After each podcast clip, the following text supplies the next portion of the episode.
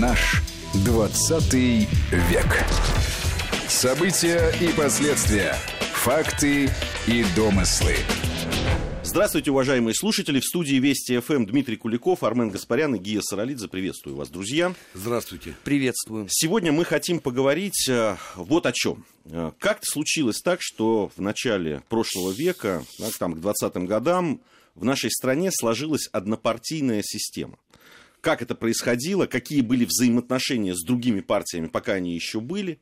На мой взгляд, очень важная тема, во многом перекликается э, с тем, что современностью, и не только у нас, э, э, вообще в мировой истории, но действительно мы об этом говорили вот с Димой, и э, совершенно согласен, Дим, с твоими словами о том, что не понимая тех процессов и того, как это случилось, мы очень многое не можем понять из нашей истории.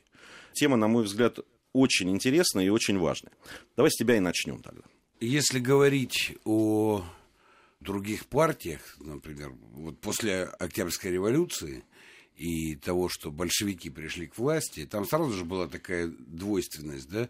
Большевики пришли к власти при лозунге «Вся власть советом». Тоже интересно, да? Эта двусмысленность так и не была разрешена и не была осмыслена. И, в общем, понято, что вообще все это означает. Потому что Совнарком, который руководил страной сразу после революции Октябрьской, вроде бы обладал всей властью, но при этом власть должна была быть в советах. А долгое время были такие советы, эсеровские советы, где эсеры контролировали их, э, меньшевистские советы, где меньшевики контролировали эти советы. Но все это странным образом не соотносилось с э, конкретными управленческими решениями, потому что власть принадлежала вообще, реальная власть принадлежала другим органам, да, таким как Совнарком, который там Ленин возглавлял вот, э, долгое время, или таким как ВЧК, или таким как там Реввоенсовет. Различным комиссиям, котором- комиссиям, да, о и которых, комитетам. о которых мы много говорили, да, поэтому была так сказать, подлинная, реальная власть, и были советы, которые тогда уже большевики начали превращать реально во многом в декоративную функцию.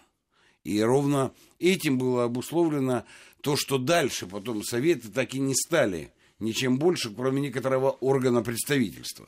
Вот. Ну, естественно, закрытое учредительное собрание – это тоже такой момент очень важный для того, что последовало потом, потому что она-то, собственно, и закрыла вот, ну, там, как-то понимаемую многопартийность. Но ведь любопытно другое, что когда было сказано «караул устал», он-то действительно устал. И в этом смысле и народ устал, и подлинная власть устала, потому что они-то заседали, но они же ничего решить не могли. И даже сказать ничего внятно они не могли. Вот, поэтому в определенном смысле, если рассматривать исключительно как борьбу за власть, ну, то это было естественное решение. Ну, кстати, между прочим, знаешь, когда вот поздний Советский Союз, я вспоминаю там своих родителей, и друзей, и знакомых, и многих, когда вот съезды показывали, ну, да, реакция была же такая же, ну, говорили, говорили, а что, собственно, предлагается? Хотя по риторике вроде как бы даже предложения какие-то звучали. Но люди при этом понимали, что это предложения, которые должны выполнять, замещать место для предложений. Да? Рассматривать это как реальное предложение, как то, что можно сделать, все в стране, включая там, ненавижу это слово, самых-самых простых людей, все понимали, что это вот бла-бла-бла. Да? Поэтому был еще этот фактор.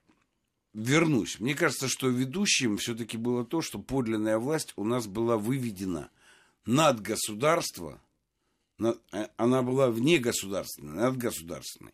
Начиная от Совнаркома, э, разных комиссий, которая потом все это слилось э, в руководящую и направляющую функцию КПСС. В этом смысле ведь КПС, ВКПБ и КПСС были над государственным образованием. Государство было предметом, которым они управляли. Вот же что интересно. Я сейчас имею в виду государство как набор институтов, функций. В этом смысле государством и правом управляла партия, а точнее ее номенклатура, а точнее ЦК и Политбюро, которые сами ничем не регулировались. Псевдорегулятивом был устав партии, который на Ленине, в общем-то, закончился, и принципы демократического централизма скончались там благополучно. Я вот как человек, вступавший в партию, я все это учил, и сказать, на собрании меня принимали, и в самом высоком э, потом органах принимали, да, в партию. Вот я был очень удивлен. Ну, принципы демократического централизма в высшей степени разумные принципы. И, в принципе, простите за тавтологию, они могли бы обеспечивать настоящую демократию внутри партии. Но их уже с 20-х годов рассматривали как просто ритуал, который произносится. А реальная жизнь должна быть устроена по-другому. Сейчас, Дим, ты э, говоришь э, о собственно, устройстве власти, о устройстве вот этих механизмов управления государством. И, безусловно, я совсем согласен. Другое дело, что когда мы говорим о многопартийности, это ведь еще и там за каждой из партий стояла некая философия и идея, которые, по идее, ну, опять тавтология, тавтология, которые между собой должны были конкурировать. Да, в какой-то момент эту конкуренцию просто жестко пресекли. Вот здесь, а, Армен, я хочу э, понять, э, ну, твое в данном случае мнение. Это плюс или минус? Я понимаю, что страна после 17 года очень быстро погрузилась в гражданскую войну, и там было не до демократии, что называется. Да? Там шла речь о том, кто победит и кто выживет, и по какому принципиальному пути пойдет. Но все-таки. Ну, во-первых, давай вспомним, а, что есть российская многопартийная система на момент условно февраля 1917 года. Союз русского народа около 4,5 миллионов человек. Это больше, чем все остальные партии вместе взятые. Это люди, которые давали присягу непосредственно самому государю-императору. Они е- где в феврале 17 года? на твой взгляд, все-таки, это можно назвать партией? Нет, Может, класс... конечно. Ну, послушай, они Я... сидели в парламенте, ты чего? Э, а, партия нет. Э, националистов и Союз Михаила Архангела там был представлен. Ну, Пуришкевич кто? Шульгин кто? Там многие другие люди. Марков второй выражаясь там современным языком, чуть ли не вице-спикер парламента. Это кто? Это русские националисты, дававшие присягу государю-императору. Ты, ты о персоналиях. Я все-таки об устройстве как партии. Да, не, ну, как... слушай, э, опять же, если там сравнивать с сегодняшним днем, отделения во всех регионах Федерации были. Причем э, многочисленные. Хорошо, принимается. А, на втором месте у нас кто? Партия кадетов – это люди, которые приняли самое деятельное участие в событиях февраля 1917 года. Это господин Милюков, уделавшийся по самые гланды с Министерством иностранных дел. И на протяжении многих лет, пока мы не увидели Козырева, он считался самым отвратительным министром иностранных дел со времен посольского приказа. Потом у нас еще кто? Октябристы э, во главе э, с Гучковым, которые сидели и пытались написать э, одну из частей программ Белого движения для Корнилова и Деникина. Там все это осталось. Остатки кадетов пытались демократизировать э, Колчака, но очень быстро пришли к выводу, что он не демократизируется, особенно э, в нынешних условиях. Партия социалистов-революционеров, которая пыталась поиграть в русскую контрреволюцию, хотя до этого была одной из самых революционных партий, и так далее, и так далее. И вот тот э, российский обыватель, он смотрел за всеми этими процессами и понимал, что это бессмысленно. Если партия большевиков на октябрь 17 года насчитывала около 70 тысяч человек, это абсолютный минимум на тот момент. Умудрилась взять власть, удержать ее, победить в гражданской войне, это, наверное, о многом говорит. У всех прочих партий была не меньше теоретическая база, если вот там вот глубоко покопаться. У них было достаточно много талантливых людей, но не пошел за ними народ. Ну, тут же тоже такой момент вот здесь, про партии. Когда Гея тебя спросил, можно ли считать их партией, то я сразу среагировал и сказал, что нет. Я хочу пояснить, что я имею в виду. Партия народа ты имеешь в виду? Вот, ну, Или вообще все? Я, нет, вообще вот многопартийность поздняя царская и ранняя советская, да, но с моей точки зрения, конечно, к понятию партии не имеет никакого отношения. Вот, но э, на двух вещах хочу это пояснить. Вот смотри, вообще-то большевистскую партию, РСДРП, а потом ВКПБ, называли партией нового типа. За этим скрывалась прямая суть этой партии. Боевая организация революционеров. Вообще-то. На самом деле. Но боевая организация была и у эсеров. Да, была. Савенковым, Каляевым, Б... да. Сазоновым, Азефом. Точно, была, конечно. Вот они, между прочим, и конкурировали да, за власть. Совершенно точно. А все остальные не конкурировали. Вообще их рядом не лежало. Да? То есть был эсеровский мятеж, и они там потом выясняли, кто кому вообще более боевой, на самом деле. Да? И большевики выяснили. Вот в этом соприкосновении. Это и была, кстати, партийная борьба партии нового типа, в общем-то. А вот все остальное, к сожалению, вместе с Союзом русского народа, да, ну, а ты сами сейчас сказал важную вещь. Где они были в феврале 18 года? Присягнувшие государю-императору. Где был Милюков, да, возглавил все это. Так какие же это партии? А все остальное, что осталось потом в учредительном собрании, вообще это смешно. Ну, кроме эсеров, на самом деле. Понимаешь, партия реальная, британская, например, или по понятию партии, или американская, схематизирует конфликт в себе, да, она является той частью народа, которая противоставляется другой части народа. Ну и в этом смысле постреволюционной сразу России, да, действительно, эсеры и большевики были ну, такими партиями. Они, они реально на себе держали две части народа и противопоставлялись. Одна крестьянская, одна пролетарская. Условно они так себя обозначали. Жесть была серьезная между ними. Ну, вынуждены были выяснить с помощью оружия всю, всю эту историю. Но это было неизбежно, выяснение, Кстати, вот с, вопрос, выяснение про, с оружием. Это очень важная вещь ведь. Ну, в условиях гражданской войны, наверное, неизбежно. Потому что, ну, представляешь, большевикам, которые реально обладали властью, да, а эсеры стояли рядом или где-то противопоставлялись, нужно было победить в гражданской войне. А наличие эсеров способствовало этому делу или, или не способствовало, да? Ну, до мятежа, наверное, еще как-то это можно было терпеть. А потом нет, к сожалению. Но они, по крайней мере, они что-то из себя представляли. Кстати, белой партии так и не было. Но она не смогла сформироваться. Вот Армен говорит, писали Деникину там, и Корнилову писали какие-то программы. А какие люди за этим стояли? Кто за этим стоял? То есть часть какого народа они представляли? Они сами на этот вопрос не могли ответить. А вот большой вопрос, то, с чего Армен начал, это действительно очень важно. Куда делся Союз русского народа? 4 миллиона присягавших государю-императору и тех, кто называли себя подлинными русскими консерваторами. И слово национализм там, кстати, было скорее в имперском, так сказать, смысле, чем ну, этническом, да? В имперском и религиозном больше. Вот, вот куда они делись? И, кстати, там очень важный урок. Они ведь все писали, что они находятся в безвыходном положении, поэтому, наверное, и в феврале 18-го растворились. То есть по функции они должны были быть охранителями и защищать власть царскую, а по содержанию они не могли это делать. Ну вот не могли. Никто ведь из них ну, не вышел, нигде не сказал и не написал под прямым текстом. Государь-император все делает правильно. Потому-то, потому-то, потому-то и потому-то. Не сказали. Здесь вот а, меня а, вот что Извини, Армен, что Нет, я... все, верно. Вот что меня интересует, а, да, и занимает прежде всего. Вот происходит гражданская война, она заканчивается. Почему так получилось, что мы можем называть это там политическими партиями, либо внутри партии, да, там течение, которое, одной, то, та, которая сформировалась к этому моменту, почему не получилось конкурировать на уровне идей, да, на уровне идей, а все это все равно приводило к прямому столкновению, когда одна часть, даже уже одной и той же партии, подавляла другую просто физически. Ведь очень многие говорят о том, что это и есть большая проблема, и суть потом и репрессии и так далее. Вот почему не получилось все-таки не доводить до такого столкновения, когда нужно было физически уничтожить Скажите. своего врага, потому что если не ты его уничтожишь, то, То он уничтожит тебя. Очень важный вопрос, Гей, на самом деле очень важный. Это я не для проформы. Над этим вопросом надо думать и разбираться. Но у меня, как мне кажется, есть гипотеза для ответа. Потому что не может находиться никакая власть во вне государства.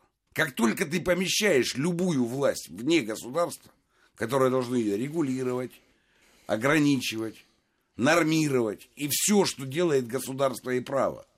Если объем власти очень большой помещается вовне государства, а так у нас произошло, то рано или поздно там начнется общинный способ выяснения отношений. Или племенной, или клановый, какой хочешь. Тот, который не регулируется ничем. Но устав оказался бесполезным. Они его нарушали уже сразу после смерти Ленина. Да? И поэтому он не регулировал их отношения. И власть не регулировал. Ну, а закон государственный был самим предметом, который эта же партия и формировала. Он тоже не мог ее регулировать. Поэтому что произошло? Когда в 20-х годах шли интенсивные дискуссии, как быть дальше и что делать, Сталин выиграл эти дискуссии через содержание. Он на самом деле политически большинство партий на свою сторону перетянул к концу 20-х годов. А дальше ведь ничего не регулировало, что должно происходить и как должна вести себя оппозиция. И фактически оппозиция, возглавляемая Троцким, проиграв политическую программу, начала составлять заговор, потому что троцкийский заговор был реально. Что там на него потом накрутили, ну и как это потом использовали, это второй вопрос. Да? Ну, но троцкийский заговор был реально. А ничего в партии эту дискуссию и статус оппозиция ну и власть не регулировала. Никакого закона о том, как в партии это должно происходить, не существовало. И никто не собирался его писать. Поэтому это вот главная проблема, почему так происходит. Как только вы выводите власть, или как только в обществе количество власти, вот отношений власти, за пределами закона вырастает, жди беды не удастся избежать яслибизма здесь, в, данном здесь случае. Од- одну да. ремарку только. Здесь еще надо э, учитывать непосредственно личности тех людей, которые участвовали вот, вот в этой самой полемике. Я как, я как раз и хотел об этом, Армен, спросить. Если бы, поэтому я сказал, да, что если бы не избежать, если бы в этот момент, да, допустим, были не Троцкие, да, не, не вот такая фигура, какой он был, а все-таки на острие были другие люди. Какие? Вот. То есть их не могло быть. Это суть людей, которые пришли, прошли через революцию, правильно? Ну, подожди, ну там, там получилась клановая система. Там либо выдвиженцы Ленина, либо выдвиженцы Троцкого, либо выдвиженцы Сталина. Те какая из этих групп более мила с этой точки зрения? Я воздержусь сейчас Хорошо. от оценок. Они в любом случае все в массе своей не выпускники философских факультетов. Они имели мизернейшее представление о том, что такое политика. Подавляющее большинство этих людей прошло гражданскую войну. И вопросы они привыкли решать по понятиям, а не то, как это должно быть. Они в 20-х и в 30-х годах это замечательным образом демонстрировали. Отсюда все эти э, врывания в кабинеты к Сталину, Примакова и Шмидта и все прочее. Это модель, которую они раз и навсегда для себя усвоили. И наивно было полагать, что они вдруг изменятся. Что э, и произошло на самом деле. Правда? И... Да, сейчас правда. Образованная часть русского общества в виде Милюкова, кадетов, всей этой нашей либеральной интеллигенции тоже ничем не, ну, принципиально не отличалась, но в другую сторону. Да, эти по понятиям, а эти по подслушанным где-то, ну, таким догматам или клише, выдаваемым за квазинаучность некоторую, понимаешь? Мы, мы в сегодняшний день, если посмотрим, у нас таких полно. А это было там, оно тоже ничем не отличалось. Они, в принципе, не могли ну, ничего сделать, потому что их представления не соответствовали реальности. Вот это другая сторона этого вопроса. Ну, то, ну, апогей то есть... у нее это э, всезарубежный российский съезд 1927 года. У нас, слава богу, издали э, стенограмму. Почитайте.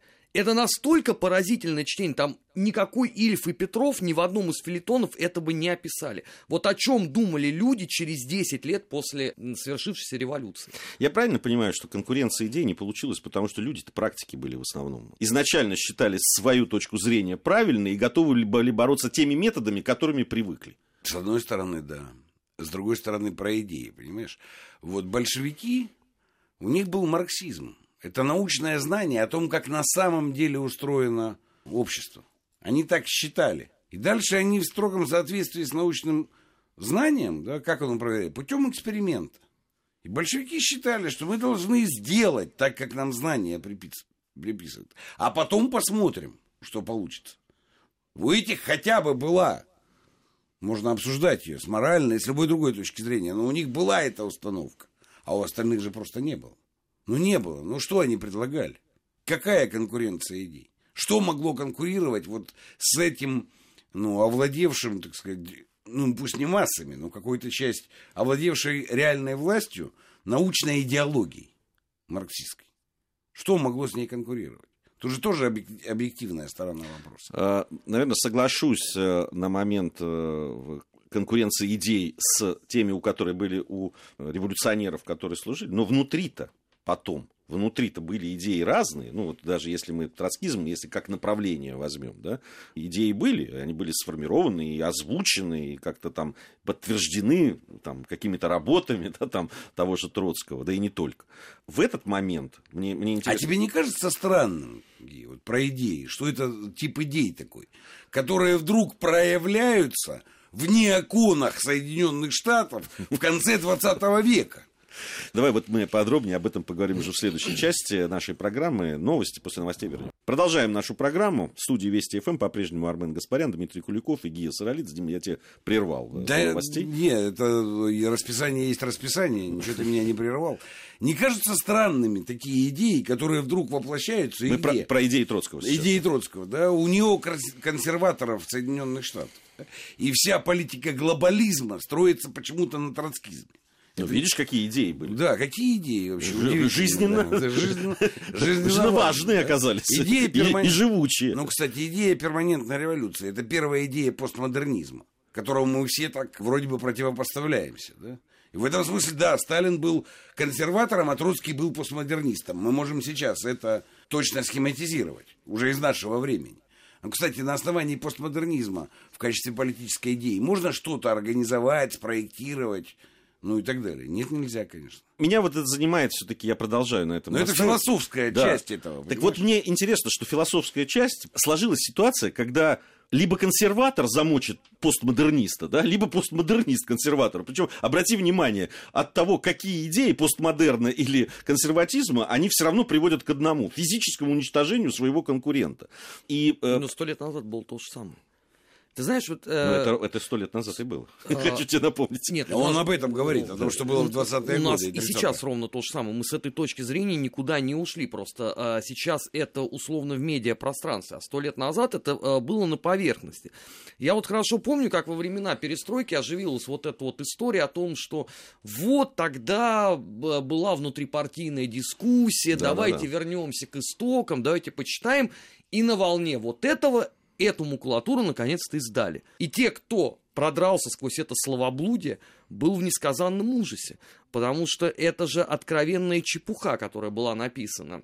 Начиная от любимчика партии э, товарищем Бухарчиком, как его нежно называл Владимир Ильич Ленин, и заканчивая э, нашим всем с военной точки зрения товарищем Тухачевским, который в одной из теоретических работ договорился до того, что сам себя назвал оккупантом по отношению к русскому народу.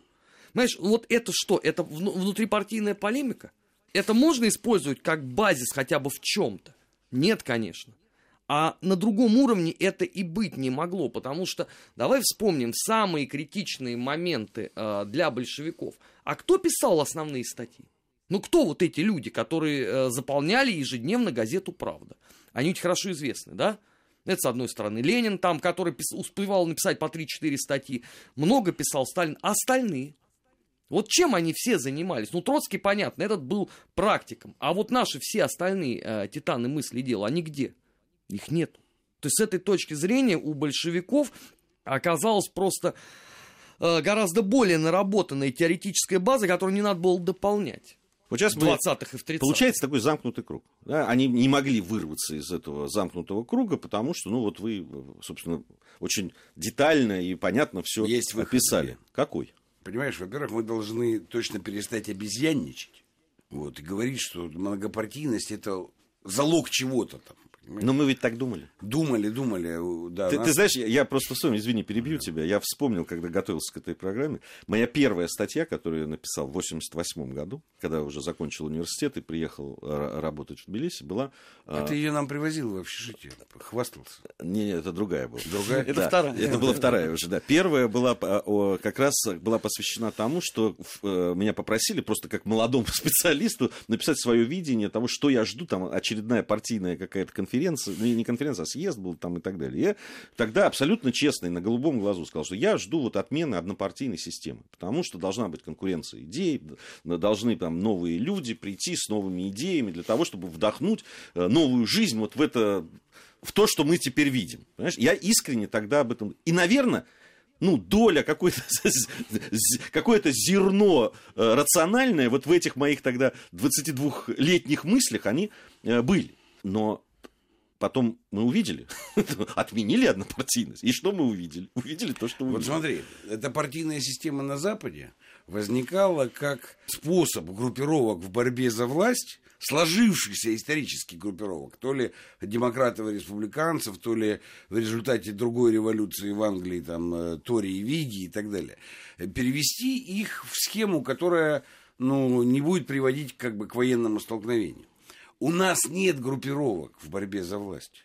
Вот же в чем как, нечего э, схематизировать. И наш выход заключается в том, что дискуссия, подлинная, жаркая дискуссия, доходящая в разговоре до употребления стульев, должна быть отделена от процесса борьбы или выборов, утверждения нашей власти. Отделена.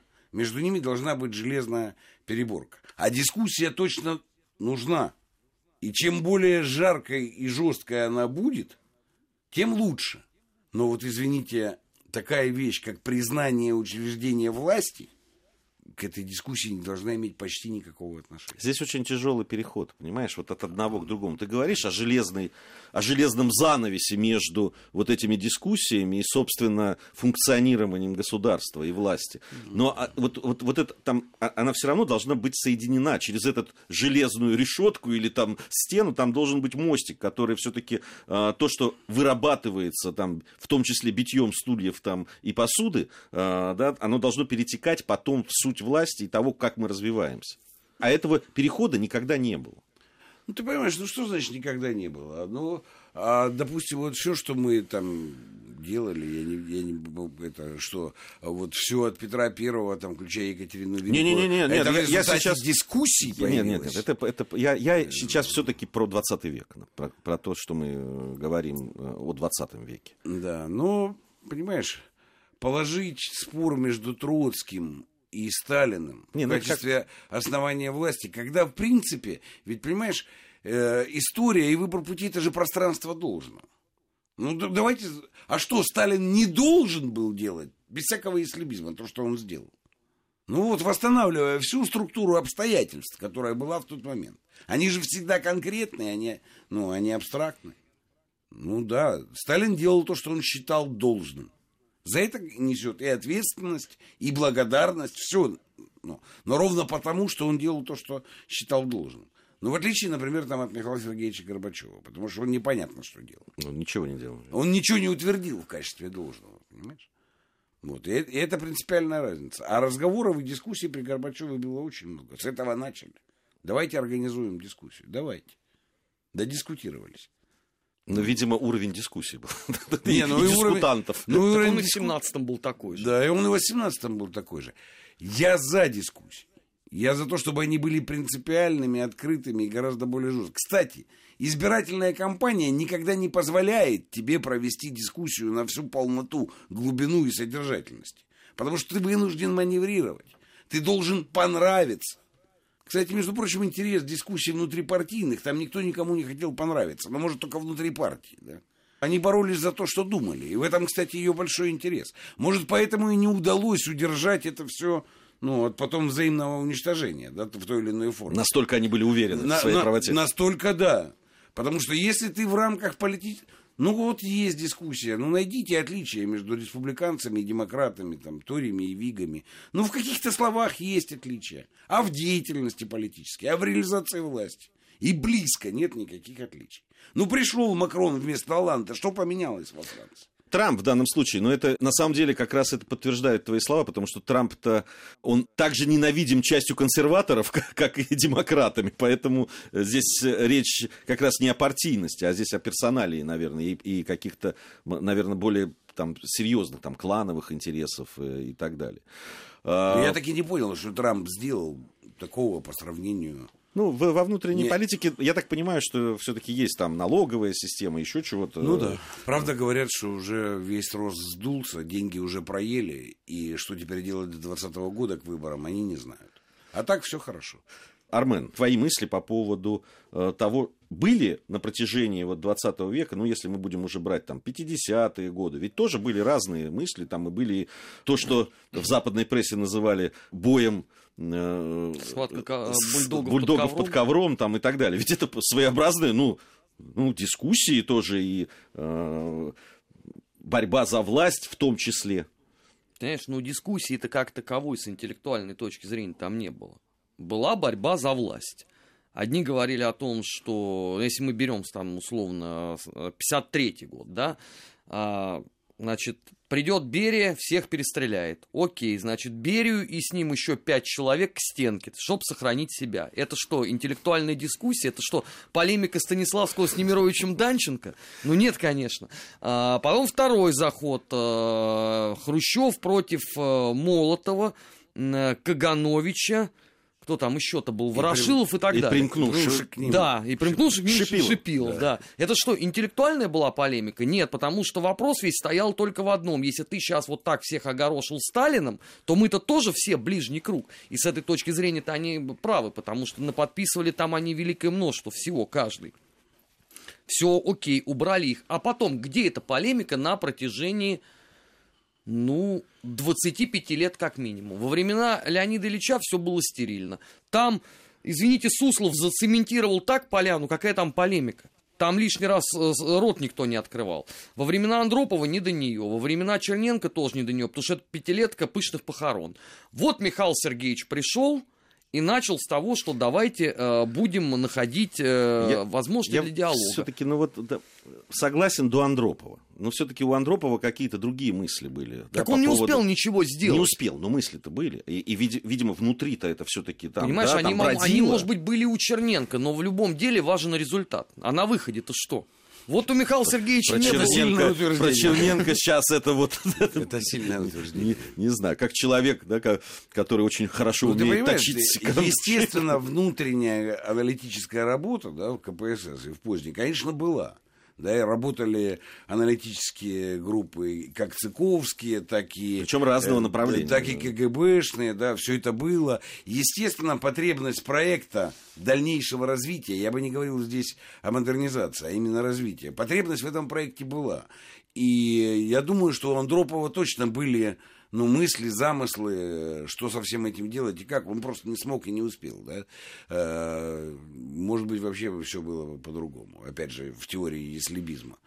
Вот, э, это точно. Но ты понимаешь же, вот как интересно о дискуссии. Ведь Сталин точно, с моей точки зрения, реализовал не только то, что Марксом про капиталистическое общество было написано, но и то, что Лениным было написано про вершину капитализма, империализм. И все основные признаки империализма Сталин просто реализовал э, в Советском Союзе и в Советском правительстве. Такие, как создание сверхмонополий и сверхконцентрации капитала.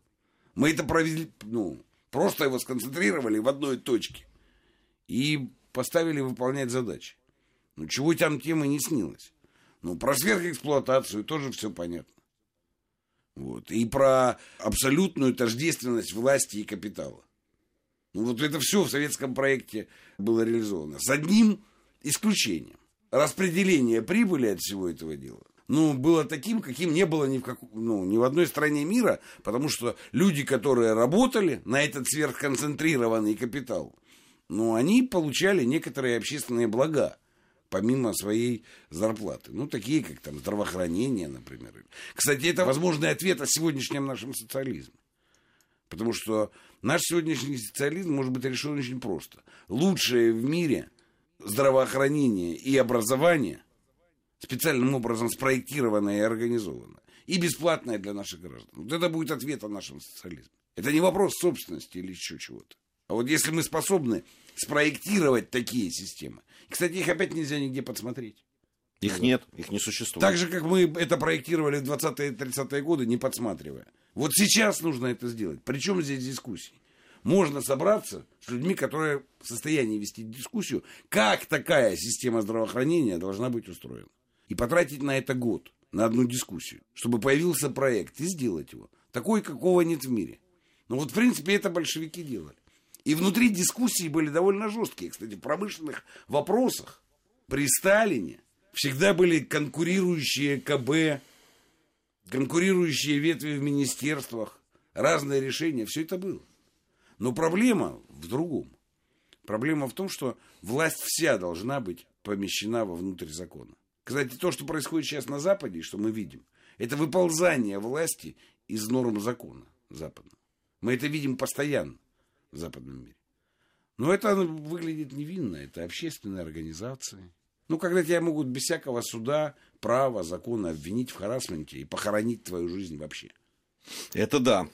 В общем, вы отказываете в моих попытках все-таки сказать о том, что должно быть некая процедура, некая формализованная вещь, которая... Должна быть, я не отказываю, я об этом и говорю. Которая должна все-таки э, приводить вот к этому конкуренции этой идеи, конкуренции... Для этого должна быть идеология у этих идей. А с этим обычно... И они, прежде всего, должны быть, труды. эти идеи. Должны быть эти идеи, да. То есть, Но... это, это... Здесь, видите, в, в чем дело? Очень часто формализованные и вот эти созданные вещи, которые как там оппозиция, да, вот мы называем оппозицией, а оппозиция есть, а идей у оппозиции нет. Вот в чем проблема-то. Э, для того, чтобы идеи конкурировали, они должны быть. Они должны быть э, сформированы, они должны внутри там как-то пройти какую-то да, э, работу над ними и так далее. Они должны появиться и потом предъявлены быть. Ну, можно миру. в сегодняшний день, прямо очень коротко. Да. Вот идеология Порошенко. Армия, мова, вира, бандеровщина наша все, и Америка с нами, мы им служим. Вот он с этой идеологией пошел на выборы. Зеленский не возразил ни одним словом этой идеологии. Абсолютно. Вообще ни одним словом. Выбрали Зеленского. Идеология одна и та же. Какая к черту дискуссия? Какая к черту демократия? В идеологическом смысле это вот все одно и то же. Нет, конечно, здесь э, там вести э, дискуссию с украинскими коллегами, поэтому уж извините, раз ты уже затронул. Нет, так она, это прямо иллюстрация. Да, оно, оно просто бессмысленно, потому что когда ты говоришь, это что за выборы? Ну, это выборы между чем? Между Порошенко и Зеленским как персоналиями? Так вы про Зеленского ничего не знаете, кроме того, что он шоумен.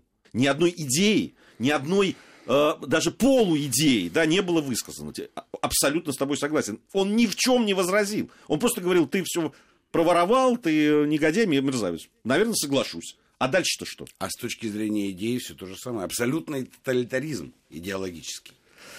Армен, заканчивай нашу дискуссию.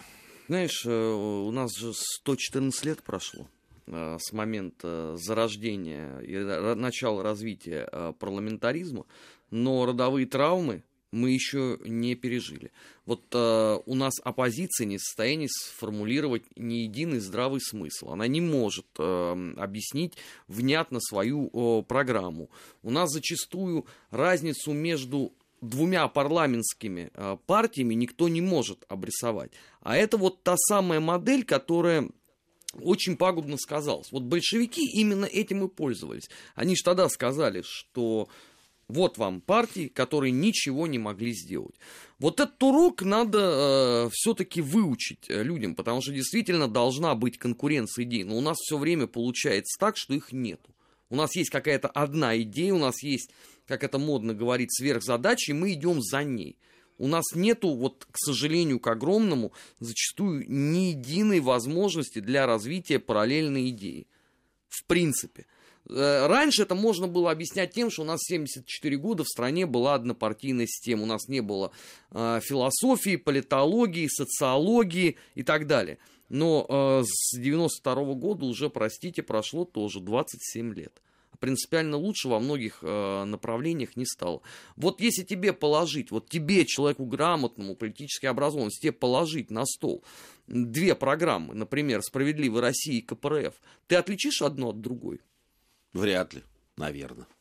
наверное. А вот это большая проблема. Ну, это проблема партийного строительства больше. Идея за коммунистами, ну, я сейчас не про КПРФ, а да, вообще, да, там о социальной справедливости, там некой социалистической идеи, на мой взгляд, она не, не реализована до конца, она имеет. Подожди, но та же самая идея есть, например, у Единой России, у ЛДПР. Совершенно верно. Армен прав абсолютно. Да. Здесь, здесь прав, просто здесь э, действительно есть социалистическая идея как идея, берущая свои основу там, от Маркса, Энгельса и Ленина, да, там, ну, понятно, что оно должно преобразиться, потому что вот эти консерваторы большевистские, которые сейчас пытаются натянуть это все на современность, ну, они выглядят, честно говоря, немножко смешными даже. Да, да. Но это, кстати, не только у нас. Потому что даже там, где исторически партии и многопартийность опирались на подлинно схематизированный конфликт, настоящий, даже там происходит полное выхолащивание этого. Непонятно, кого они представляют и за что они борются. Вот же в чем проблема на самом деле. Поэтому тут, тут все гораздо серьезнее. Ну, вон в Германии Будем- кризис социал-демократов. Это ровно то же самое. Будем разбираться и в дальнейшем. Большое спасибо за этот разговор. Мне он лично понравился. Надеюсь, нашим слушателям тоже. Дмитрий Куликов, Армен Гаспарян, Гия Саралидзе. Надеюсь, совсем скоро вновь встретимся. Наш 20 век.